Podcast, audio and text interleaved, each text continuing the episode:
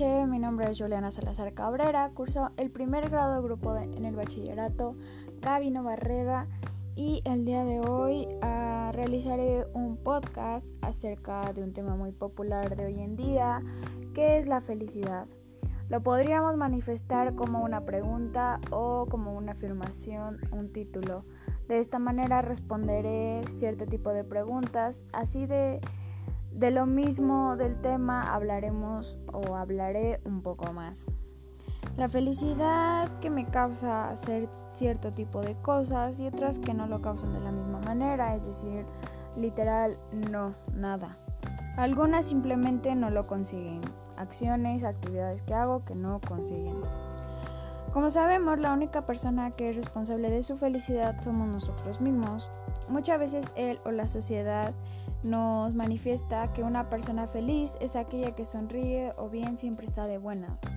Pero no nos damos cuenta de lo que realmente están pasando o bien a veces simplemente fingimos o no aceptamos la realidad de las cosas. Podemos tener eh, el interior eh, mm, indesechable y por fuera estamos manifestando una sonrisa. Esa no es la felicidad. La felicidad es un estado de bienestar, un momento duradero de satisfacción, donde no hay necesidades que aprimen ni sufrimientos que atormenten. El hecho de reír o sonreír no significa estar felices, ya que no sabemos lo que él, ella o yo estemos pasando. Muchas veces catalogamos el sonreír, el estar felices, en todo se me resbala, eh, diciendo o haciendo acciones que para los otros dicen, no, o sea, está feliz, pero la verdad o la realidad es que las cosas son muy diferentes dentro de nosotros que solamente sabemos. No es bueno fingir la felicidad o a veces eso nos hace feliz fingir que estamos felices. Eh, iniciemos a hablar acerca de lo académico en mi caso. Lo que no va bien es la organización. Hablo de la escuela, la organización de mis actividades, tanto en la casa como afuera. Principalmente llevo un orden en donde realizo las actividades más difíciles para después hacerlo fácil. Al igual compito con el tiempo, que es una estrategia que tomé desde hace aproximadamente un año porque tenía mala organización, mucho, mucho. De esta manera tendré buenos o malos resultados. Los resultados los catalogaremos como en lo académico como calificaciones o un cierto número de acierto otorgado por nuestro desempeño. Hablemos del resultado principal que es el número 10. Yo siempre he dicho que una calificación o define o te define como persona, pero algunas veces es necesario ya que nos demuestra el esfuerzo que hicimos. Para mí, obtener la calificación de 10 es una felicidad enorme, no solo reír, sentirme bien por mi trabajo y dedicación que puse durante el semestre, Asimismo me recompenso a mí misma y no estoy preocupada por lo que dirán mis padres. Es decir, no trabajo para ellos, no estudio para mis papás, no tengo o me esfuerzo por ellos porque ellos, el, para, para quien voy a estudiar o para quien va a ser mi futuro, va a ser para mí. Pero eso es una manera de agradecer lo que dan para salir adelante como persona. El hecho de que trabajen y me ofrezcan un estudio diariamente, eso es la manera de agradecer, echándole ganas y no solamente gastar por gastar. La verdad a veces me siento bien por obtener un 10, pero si no puedo ser buena persona, manejar mi carácter conmigo y los demás, la calificación no sirve de nada. Eh, yo siempre lo he dicho, una calificación no te cataloga como persona. Puedes tener el 10 máximo, pero eres una persona que no controla sus acciones, no tiene salud mental y eso para mí no es nada. O sea, el hecho de tener un 10 no significa que tengamos la salud mental eh, completa. Continuamos con un acierto más bajo, el 5, 6 o 7, que Cabe aclarar que solo son números, pero cuentan mucho a nuestro desempeño. Una vez una compañera me dijo que era bueno sacar un 6, que por lo menos había pasado. O sea, el 6 ya pasé, por lo menos pasé y no reprobé. Yo me preguntaba si eso era posible. Así que sí, opté por bajar mi promedio. Decidí bajar ese promedio bueno que tenía a una calificación yo no digo terrible, pero una calificación en donde yo sabía que podía dar más. Esto sucedió en la secundaria, pero siempre es bueno recordar para poner ejemplos. Después de ver que el 6 aparecía en mi boleta, la verdad es que vi la cara de mi familia decepcionada. Como dije anteriormente, la calificación era mía, la que iba, la que no iba a prosperar era yo, pero entonces el agradecimiento de ellos dónde estaba. En dónde estaba el reconocer que mis papás trabajaban para ofrecerme un estudio mientras yo nada más iba a la escuela a conformarme. Llegaron pensamientos nuevos, era una niña de secundaria, era obvio que me iba a ir por la influencia de mis amigos.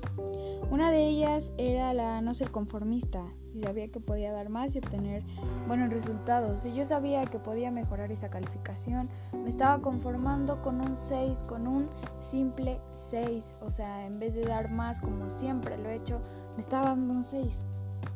Un 6 que para muchos se diría que estoy reprobada, que no trabajé nada.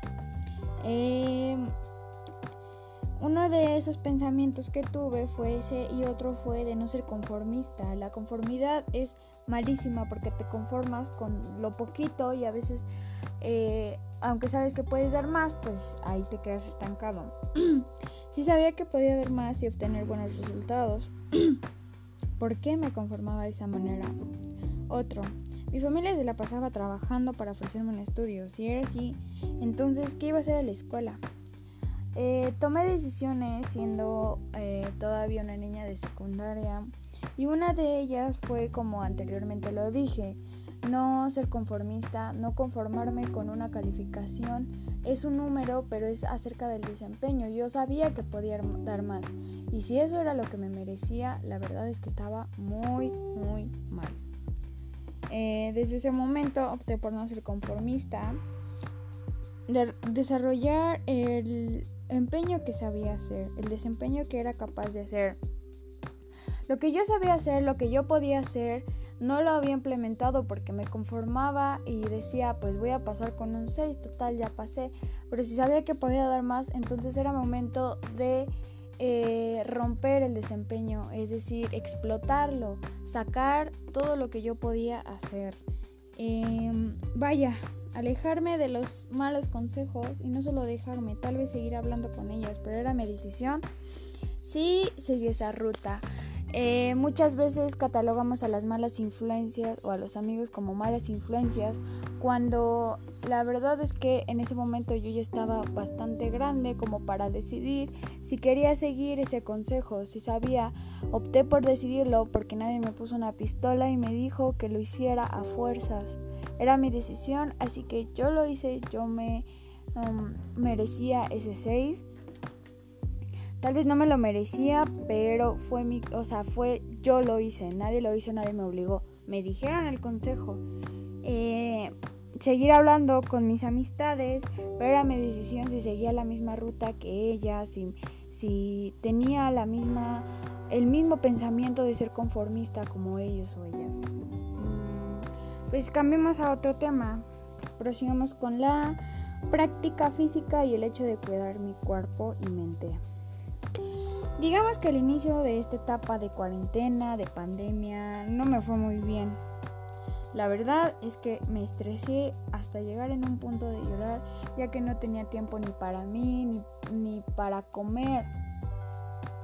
La manera de acostumbrarme a trabajar no era la misma a la de estar trabajando desde casa. Muchos lo catalogaban como que era fácil, era más fácil porque estabas en tu casa. Lo que no sabían era que no estábamos preparados como eh, estudiantes, ya que se necesita igual el hecho de tener una vida social para poder em, desempeñarnos y desenvolvernos frente a la sociedad. Uno de ellos era la mala alimentación, que el estrés y la organización que como anteriormente dije tenía o tal vez sigo teniendo pero un poquito eh, lo voy superando la organización de no organizar mis días, no organizar mis cosas y actividades.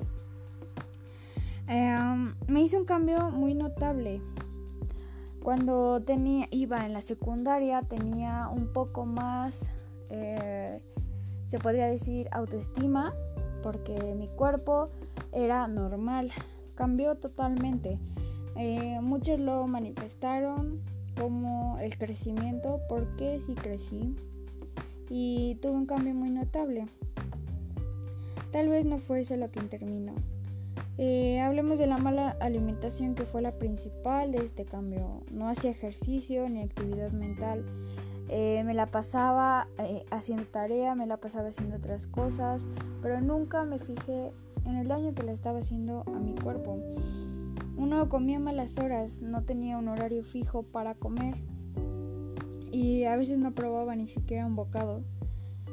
Eh, esto me llevó a la falta de energía en mi cuerpo porque no comía, empecé a tener malestares físicos que se podían notar, como era el, aparecimiento de ojeras y todo eso fue lo que cambió. Me decidí dejar este mal hábito y me puse a realizar una rutina en vivo cada domingo. Em, el, el, hecho de ya no sentirse segura y ya no tener una vida eh, activa de eh, el ejercicio, una como mujer pues decide eh, tener una rutina y en este caso pues me pongo de ejemplo eh, al ver los resultados es muy agradable sentirme bien con mi persona y esto causa la felicidad, no simplemente salir y reírme, ya que pues eso no, no es como lo que me haga sentir bien. Em, al ver resultados pues la verdad es que sí me siento muy bien. Eh, mi felicidad repercute en mí, en cuidarme, quererme y aceptar siempre la realidad. Em, la felicidad repercute siempre en mí.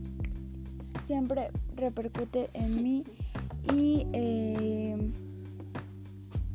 pues interviene mucho en quererme, cuidarme y aceptarme siempre como soy. En la sociedad, pues la verdad es que no salgo mucho y eso me ha cerrado un poco en las relaciones con los demás en un cambio negativo. Ahora que están cambiando las cosas, trataré de mejorar para establecerme socialmente bien, tener una convivencia sana y de esta manera eh, completar las actividades que tengo para rodear este circulito de la felicidad.